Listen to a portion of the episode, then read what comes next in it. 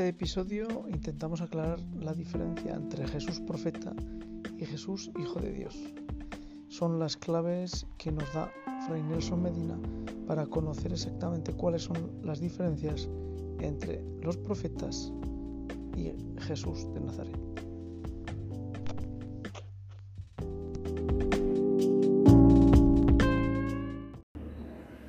Amigos de Aleteya, bienvenidos. Este es Fray Nelson Medina desde Colombia.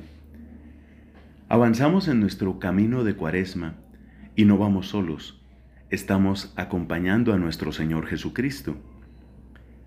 Ahora bien, lo mínimo que se puede esperar de una cuaresma es que conozcamos un poco más a este nuestro compañero, que conozcamos un poco más a aquel que camina con nosotros y que quiso ser también nuestro camino. Estoy hablando, por supuesto, de Jesús. Y hoy vamos a centrarnos en una de las palabras que mejor describe quién es Jesucristo. Él es el profeta definitivo. Él es el profeta del final de los tiempos. Él es, como afirma la carta a los hebreos, esa voz perfecta que Dios nos ha concedido después de hablarnos de tantas maneras a través de los profetas. Pero, ¿qué es un profeta? Lo podemos descubrir como en varios niveles o varias capas. En el nivel más superficial, suele entenderse por profeta aquella persona que acierta cuando vaticina, cuando habla sobre el futuro y lo que dice se cumple. Pero esa imagen del profeta es apenas inicial. Hay algo más profundo. El profeta es el conocedor y en cierto sentido el garante de la alianza que Dios ha hecho con su pueblo.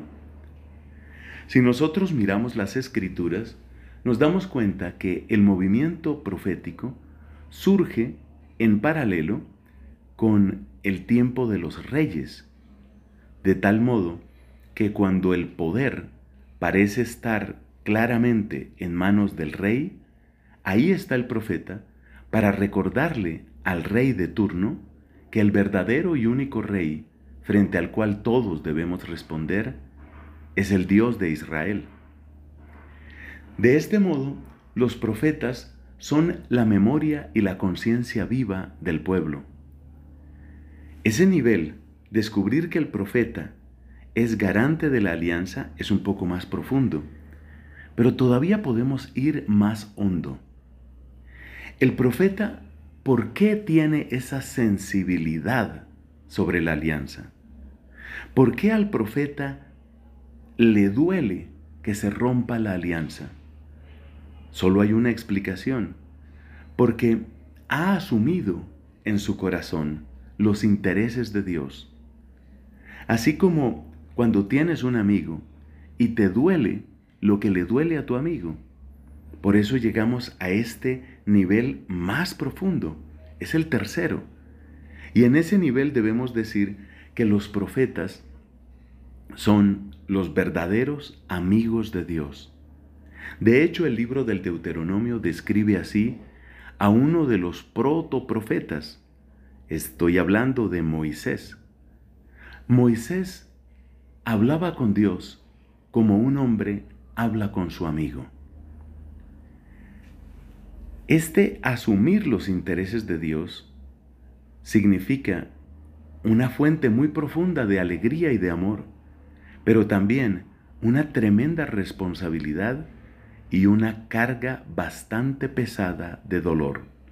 Efectivamente, en razón de su amistad con Dios, en razón de su amor incondicional hacia Dios, el profeta tendrá que decir muchas veces palabras incómodas.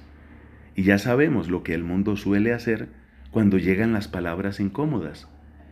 En vez de escuchar el mensaje, lo que hace es rechazar, torturar, deshacerse del mensajero.